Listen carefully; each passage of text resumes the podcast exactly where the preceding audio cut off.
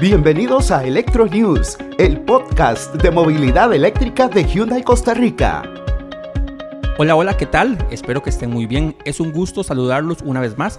Hoy me encuentro en la oficina del gerente regional de producto de Hyundai, el señor Jerry Campos, porque vamos a hablar de un tema que surgió, de hecho, de la consulta de todos ustedes. Tomamos el tiempo para consultarle a varios de los asesores de ventas de Hyundai aquí en el país sobre cuáles son las consultas que más se repiten cuando un cliente llega por primera vez a una sucursal en busca de un vehículo eléctrico. Sinceramente pensé que iban a ser diversas, que iban a ser varias, pero todo lo contrario. Hubo una pregunta que, se la respuesta, perdón, que se repitió una y otra vez. Los clientes quieren saber sobre autonomía todo sobre autonomía. Así que entonces dijimos, bueno, qué mejor entonces que en esta edición del podcast hablar sobre autonomía y conversar así como con alguien que realmente sabe, eh, con el señor Jerry Campos. Así que esperamos que este episodio sea de verdad de mucho provecho para todos ustedes que están pensando en dejar un vehículo de combustión y comprarse su primer vehículo eléctrico. Don Jerry, ¿qué tal? ¿Cómo está usted? Un gusto poder saludarlo. Melvin, un gusto como siempre. Este, bienvenidos aquí a la oficina de, producto de Hyundai. Y pues para contestar todas esas consultas que tienen eh, los clientes, eh, ahora veo que ah, están preguntando mucho sobre autonomía, entonces es importante hablar y, y, abarcar bastante sobre este tema. Don Jerry, yo creo que usted mejor que nadie, porque también a lo interno de la organización usted canaliza muchas de las consultas que tienen los asesores, está más que enterado que se ha incrementado muchísimo el volumen de consultas de clientes que quieren un carro eléctrico, ¿verdad? Lo cual es normal con los precios de los combustibles, a cómo están, cada vez, ¿verdad? Hacia arriba y hacia arriba. Entonces no es de extrañar, creo que eso es algo lógico. La autonomía es la pregunta que más resultó cuando le pregunté a los asesores. Entonces, ¿qué tal si empezamos por eso? ¿Cómo definimos o cómo se define cuál es la autonomía de un vehículo eléctrico? La autonomía de un vehículo eléctrico es prácticamente la capacidad que tiene el vehículo en recorrer eh, n cantidad de kilómetros con una carga eh, de la batería que tiene incluida este, el vehículo. Eso quiere decir que cuando yo cargo mi vehículo al 100%, al 80%, 90%, voy a tener eh, en mi indicador de, de información una autonomía, ya sea 200 kilómetros, 300 kilómetros. Esa es la capacidad que va a tener ese vehículo en recorrer los kilómetros con esa carga. ¿Y qué determina en cada vehículo cuánta autonomía tiene? Prácticamente lo que determina eh, la capacidad o la autonomía que va a tener ese vehículo es la capacidad de almacenamiento de electricidad o eh, en, si lo hablamos técnicamente de kilowatts hora que va a tener la batería de ese vehículo. Entonces, la batería es lo que nos determina cuánta autonomía tendrá el vehículo que vayamos a comprar. Correcto. Tenemos en el mercado baterías desde 20 eh, kilowatts hora y hasta 70 kilowatts hora. Y en el caso de los modelos Hyundai que están disponibles en Costa Rica actualmente, ¿cuál es la autonomía de cada uno de ellos? Tenemos primero el Ionic, que eh, el Ionic va a tener una autonomía promedio de 315 hasta 340 kilómetros. Es importante mencionar que todo esto también tiene que ver muchísimo si usted usa el aire acondicionado todo el tiempo, este, si, si usted anda acelerando este, continuamente en carretera o en la calle. Eh, todo esto va a hacer que la, la autonomía o la capacidad de kilómetros vaya a descender o este, se mantenga en un rango alto. Perdón, antes que continúes con los otros modelos, ¿eso significa que el aire acondicionado toma la electricidad que requiere de la batería del vehículo? El aire acondicionado este, se toma inicialmente de la batería auxiliar, pero conforme va a andar el vehículo, va a, digámoslo así, a, a tomar este, un poco de electricidad de la batería principal, correcto. Ok, bueno, y también creo que es muy importante recordar que en los modelos de vehículos eléctricos Hyundai hay tres tipos de modos de conducción y que según el tipo de modo de conducción tal vez puede ser que consuma un poquito más o un poquito menos, ¿cierto? Así es, Melvin. Este, lo que es el Ioniq y el Kona vas a tener diferentes tipos de modo de manejo. Vamos a tener eh, un modo normal o, o forma confortable Pero adicional a eso, siempre vamos a tener una versión Sport, que es la forma de manejo donde, donde yo voy a poder acelerar este, mucho más eh, rápido, este, con, con, una, digámoslo así, con un torque mayor. Y contrario a, esta, a este modo de manejo está el modo manejo eco, que yo siempre lo recomiendo a nuestros clientes para cuando está en la ciudad. Este modo de eco lo que va a hacer es, eh, digámoslo así, calibrar el vehículo para que el modo de conducción eh, elabore un menor consumo de electricidad en la batería. ¿Qué quiere decir esto? El vehículo se va a autosetear, digámoslo así, para que la conducción sea a una velocidad específica, que no haya trepones en lo que es el torque a la hora de conducción. Adicional a eso, Melvin, también eh, mencionar que tanto el Ionic como el Kona tienen también una opción en el aire acondicionado que eh, se llama solo pasajero. Esto quiere decir que cuando eh, en el vehículo solamente voy yo manejando y no voy con otras personas, para no este, desperdiciar ese aire acondicionado en todo el vehículo, simplemente le pongo solo pasajero y lo que va a hacer el vehículo es este, tirarme ese aire acondicionado solo a la parte del conductor. El tema de autonomía entonces se ve afectado por diferentes razones. En este caso, de lo que nos comentabas, tiene que ver con las decisiones de manejo que además creo yo se asocian o son muy similares a cuando se habla de ahorro de combustible, ¿verdad?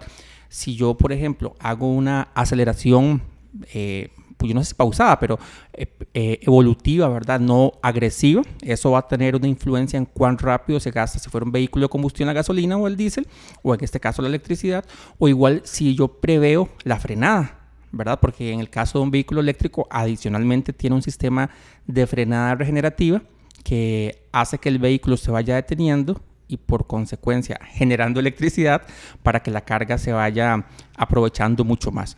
Nos quedamos entonces en la autonomía de la Ionic. La autonomía ahora del Kona, que tenemos dos versiones. Sí, correcto. Para terminarte esa, esa pregunta, este, el Kona lo tenemos en dos versiones. Tenemos la versión Limit y la versión Prestige. En el caso del Kona Limit, eh, vamos a tener una autonomía de aproximadamente 320 kilómetros. Y en la versión Prestige, que es el Kona que viene con la batería eh, extendida, digámoslo así, de 64 kilowatts hora, vamos a tener una autonomía de 500-520 kilómetros aproximadamente. Tenemos clientes, Melvin, que inclusive eh, nos han notificado que han logrado eh, ya hasta 550, 580 kilómetros con la versión Prestige. Don Jerry, ¿y qué hace o de qué depende que la autonomía real, digamos, ya en la calle aquí en Costa Rica, pueda ser mayor de lo que se, se informa como fabricante?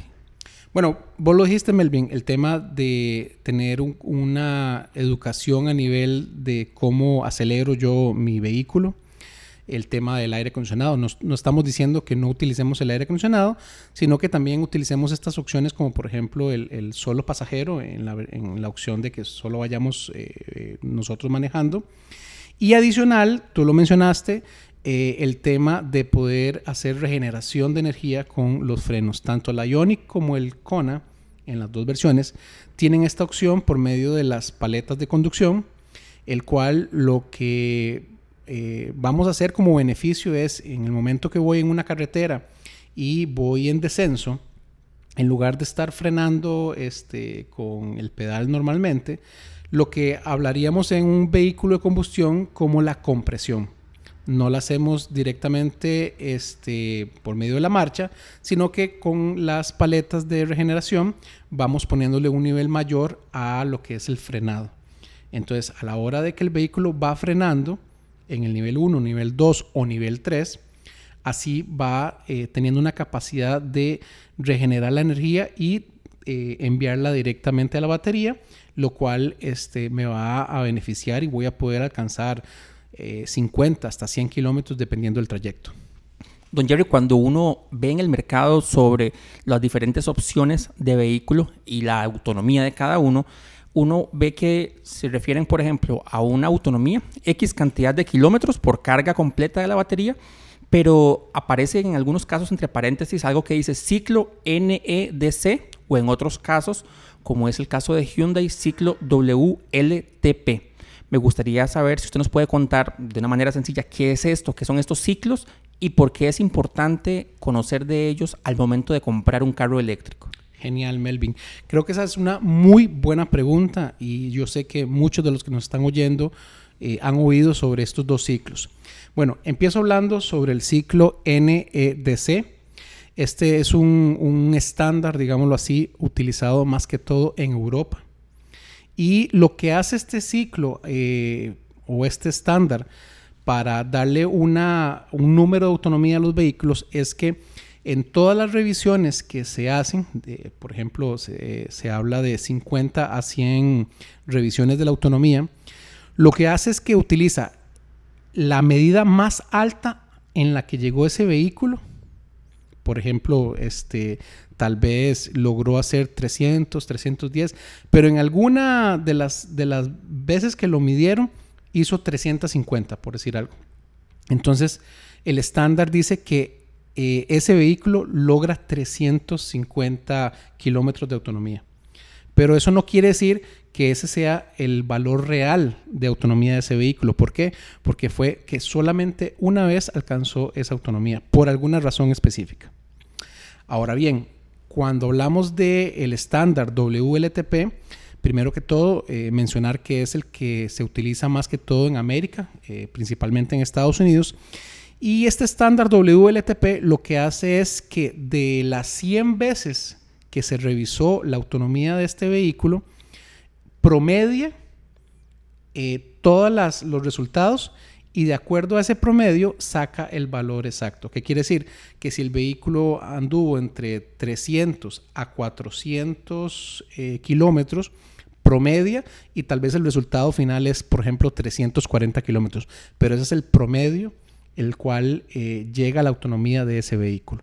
Entonces, para terminar este tema de, los rangos y, de los dos eh, estándares que existen, es importante que ustedes logren ver cuál es el estándar, porque muchas veces, por ejemplo, en Ionic o en Kona, nosotros decimos que son 480, 500 kilómetros siempre en WLTP. Pero otras marcas te pueden decir que hacen 700 kilómetros pero eso no quiere decir que vas a lograr esos 700 kilómetros porque es la medida esta que hablamos de NEDC. Entonces es importante para saber realmente o tener una expectativa de cuánta autonomía vamos a obtener de ese vehículo que vayamos a comprar. Don Jerry, hablando justamente de autonomía, hay algo que se ha ya como estudiado y es el, la ansiedad por rango. Es algo que, que existe Tal vez usted nos cuenta, porque está muy asociado a los vehículos eléctricos, qué es esta ansiedad por rango y tal vez conversemos por qué realmente, eh, por lo menos en un país como Costa Rica, es irracional padecer de este tipo de ansiedad. Bueno, esta ansiedad que, mencionas eh, no, es no más que un tema de este, sentir de que ya el vehículo se va a quedar sin carga y que no vas a poder llegar a tu, a tu destino. Eh, cosa que, como lo dices, es totalmente irracional en Costa Rica. Primero voy a abarcar un poco más este tema. Este, mucha gente cree que al ser un auto eléctrico este, vas a tener que tener más problemas a la hora de cargar un vehículo. Más bien, yo diría que un vehículo eléctrico tiene mucho más posibilidades de poder este, cargar su batería a diferencia de un vehículo eh, de combustión. Y luego, de esta forma. Con un vehículo combustión también puedes tener este, sentimiento de que te vas a quedar sin gasolina. Y creo que es más este, fácil poder llegar a un lugar cualquiera, eh, parquearse en, en, una pulpería, en una casa o algo y simplemente llegar con el, con el cargador que uno va a tener portátil y simplemente cargarlo un, un tiempo ahí y poder este, eh, eh, volver a tener ya carga en, en, la batería. Mientras que uno con un auto de combustión no puede ir a una casa o una pulpería a cargar gasolina, ¿cierto? Entonces, adicional a esto, una, una, de las ventajas que tenemos en Costa Rica, gracias a, todo este tema que, que, se ha dado a nivel de, de, lo que es los vehículos eléctricos, que tenemos una súper gran infraestructura a nivel de cargadores eléctricos. No solamente estoy hablando de cargadores de carga rápida, sino también que tenemos una creo que una invidiable estructura de cargadores de carga media, gracias no solamente a la entidad pública, sino a la entidad privada, que ha hecho muchos esfuerzos para que floristerías, jardinerías, eh, centros comerciales e inclusive, por ejemplo, eh, cabe resaltar que en todas las sucursales de Hyundai, en las siete sucursales de Hyundai, siempre va a haber un cargador de carga media para todos los clientes de Ionic y de Kona. Bueno, eso era un anuncio no pagado, pero... Pero no, no, es importante. O sea, realmente eso que usted dice es algo que hay que tomar en cuenta porque la ansiedad por rango, ese sentimiento que tienen algunas personas de llegaré a mi destino, es algo que se vuelve irracional desde el punto de vista que vos decías, de que por un lado uno carga en su casa en el mayor porcentaje de los casos y usted va eh, a recorrer en promedio durante un día entre 100 y 120 kilómetros. Eso es como un promedio que existe.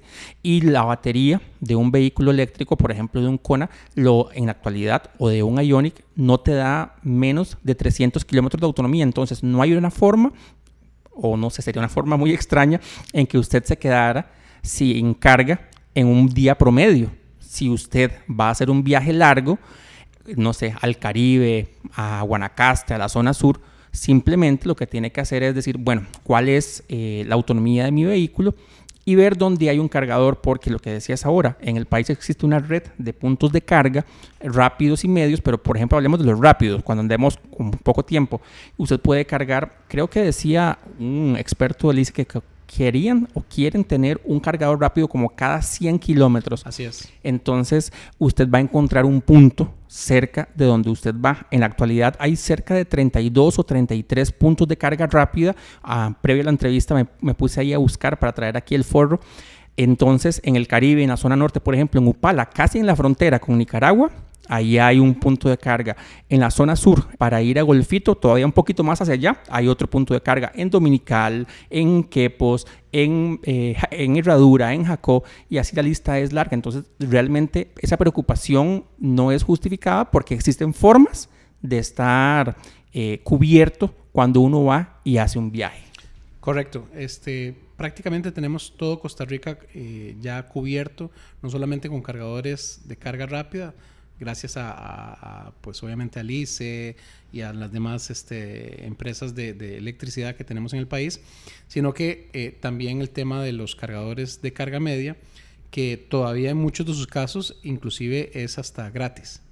Exactamente. Don Jerry, hablemos de cómo cargar mi vehículo eléctrico. Ok, esa es otra pregunta casi asociada que tenían, eh, que tienen muchas veces los clientes nuevos. Bueno, y yo compro un carro eléctrico, ¿y cómo lo cargo?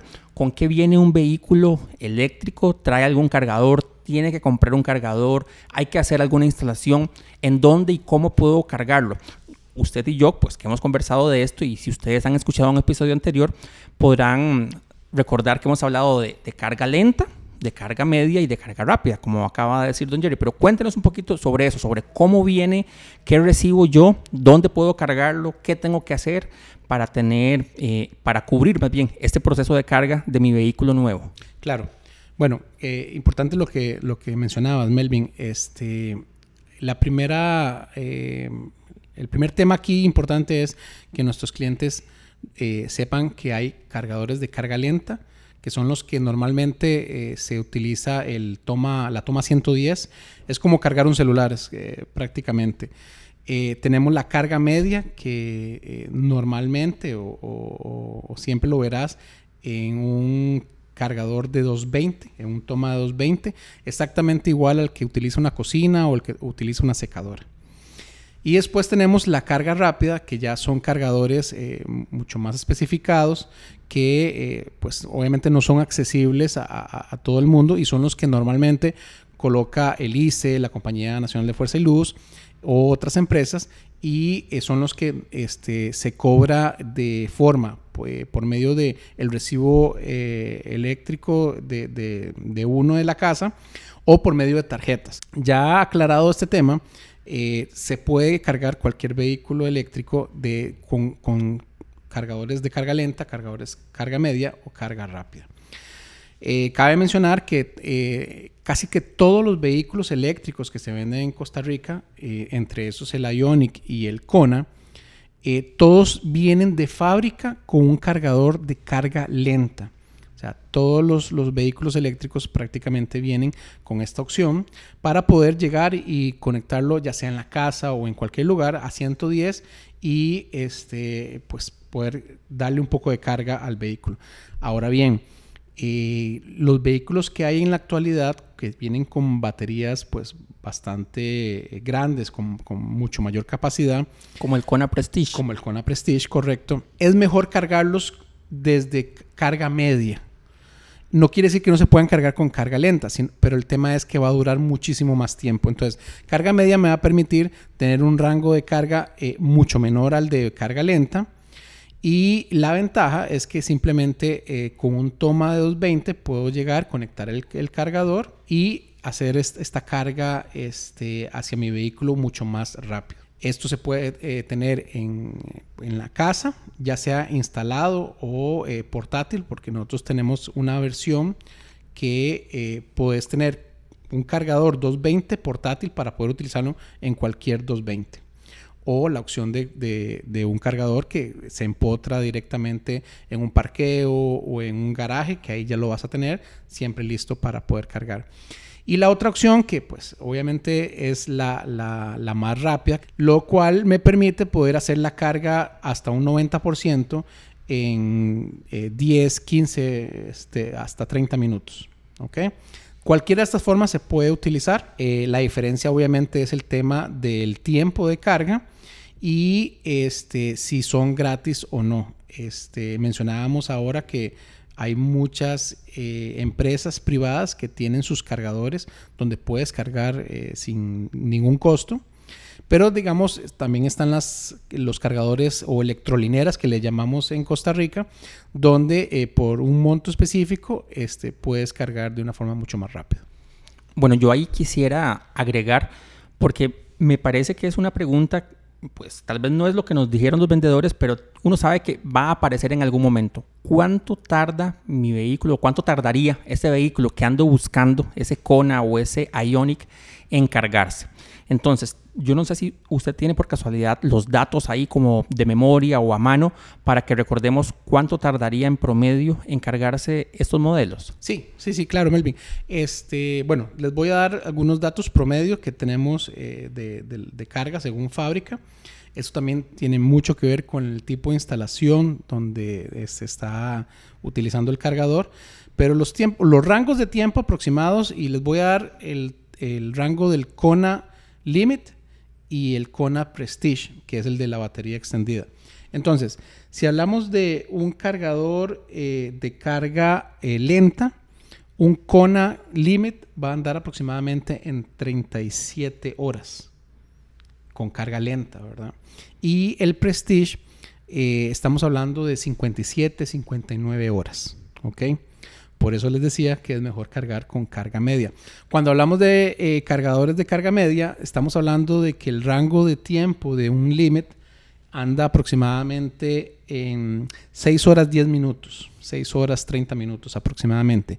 Y en el caso del Prestige con la batería de 64 kilowatts, estamos hablando de 9 horas y media aproximadamente. ¿Ok? Ahora bien, cuando hablamos de carga rápida, cuando vamos a una electrolinera, el Kona Limit va a tener un rango de 57 minutos y el Prestige de 75 minutos. Esto con cargadores de 50 kilowatts. Pero eh, ahora se están eh, generando electrolineras con mayor capacidad, por ejemplo, de 100 kilowatts, lo cual me va a disminuir un poco el rango y vamos a tener rangos ya sea en el Limit o en el Prestige de 50 minutos.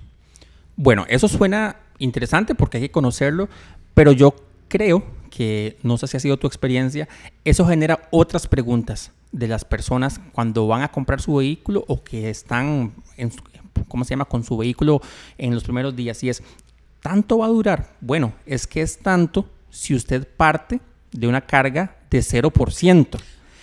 Pero, así es, pero así es, es, Marvin. Que, eh, es que es importante porque ahí es donde a veces nosotros mismos nos hacemos una zancadilla como eh, futuros propietarios de un vehículo eléctrico y nos, nos generamos un poco de ansiedad o de miedo a nosotros mismos. ¿Por qué digo esto? Porque por un lado, uno nunca anda el vehículo al límite del 0% nosotros normalmente, y digo nosotros porque yo tengo un vehículo eléctrico, un Hyundai Ioniq, que tiene una batería de la versión 2018, que es de 28 kilowatts, que tiene una autonomía promedio de 225 kilómetros. Y yo, por ejemplo, he ido a Golfito, que para todos es una referencia, que es un viaje un poquito largo, y lo he cargado carga lenta, porque salgo de mi casa al 100% con el cargador de carga lenta. Carga rápida cuando llego, cuando voy de camino, hago una parada, tomo café, normalmente desayuno, lo cargo, ya sea, eh, me gusta parar en Quepos, vuelve a cargarse otra vez al 100% y de ahí me voy hasta Golfito si quisiera o puedo hacer una carga de esas de oportunidad que es cuando vos encontrás un cargador y vos no necesitas eh, cargar necesariamente, pero decís, bueno, no me está costando nada cargar aquí 5 minuticos y que me cargue un 25% y además todavía al momento que grabamos este podcast gratis, no está de más. Pero es, eso, o sea, es que nadie se espera a llegar al 0% para ponerlo a cargar. La idea, y es, hay que cambiar un poquito, yo creo, de, forma de pensar sobre la carga, que un vehículo eh, de combustión sería sobre el llenado del tanque, eh, a como lo hacemos con un vehículo de combustión. Yo lo que hago es todas las noches, salvo que tenga un porcentaje del 80 o más de carga, es ponerlo a cargar y listo, y me olvido de eso. Entonces no se trata de que voy a dejarlo descargarse hasta casi el límite para volver a ponerlo a cargar. Entonces realmente uno lo carga un par de horas por noche. Si hay un caso excepcional es cuando uno aprovecha, de hecho el uso del cargador rápido, lo hemos conversado en otros episodios, vamos a dejarles el enlace en la descripción, eh, es o debería de ser ocasional. Lo ideal sería que uno lo hiciera con el de carga media si tenemos en casa o el de carga lenta, porque realmente esa rutina de cargarlo o de que fuimos al centro comercial a hacer un mandado, pues aprovecho y lo cargo una hora. Eh, voy a hacer un trámite del, gobierno, Alice, voy, aprovecho y lo cargo una hora y vengo a Hyundai a hacer un trámite. Bueno, aprovecho y lo cargo un ratito. Eso es como, como opera. Entonces no es que tenemos que pensar siempre, fue pucha, cada vez que lo voy a cargar voy a durar esa cantidad de horas que dijiste. No, eso es un dato para tener de referencia si se fuera a cargar del 0% al 100 o al 90% en el caso de carga rápida, pero realmente cuando uno va, por ejemplo, no de carga rápida, uno no va al 0, uno va, qué sé yo, al 30%, al 25%, al 40% y puede durar 10 minutos, 11 minutos, ¿verdad? Dependiendo de cuál vehículo sea, menos que eso, porque realmente lo que ocupas cargar es un porcentaje únicamente. Exacto.